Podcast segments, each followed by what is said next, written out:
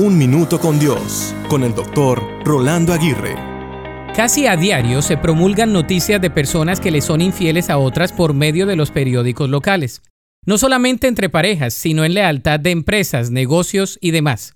Una frase dice, la fidelidad es el esfuerzo de un alma noble para igualarse a otra más grande que ella.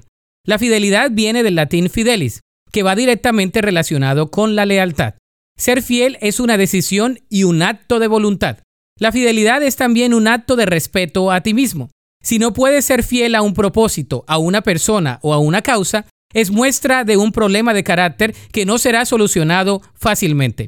La fidelidad no es ausencia del deseo o de la tentación, la fidelidad es el autocontrol, devoción, entrega y compromiso aún en contra de los sentimientos y de las emociones.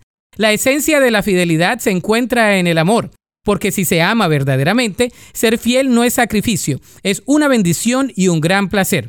Dios es el único que siempre es fiel. Su fidelidad es uno de los atributos personales. Él nunca falla, siempre está allí para guiarnos, ayudarnos y sustentarnos. Entre más conozcas y reposes en la fidelidad de Dios, más fiel podrás ser a ti mismo y a los demás. La Biblia dice en Isaías 25.1, Señor, tú eres mi Dios, te exaltaré y alabaré tu nombre porque has hecho grandes maravillas. Desde tiempos antiguos tus planes son fieles y seguros. Para escuchar episodios anteriores, visita unminutocondios.org.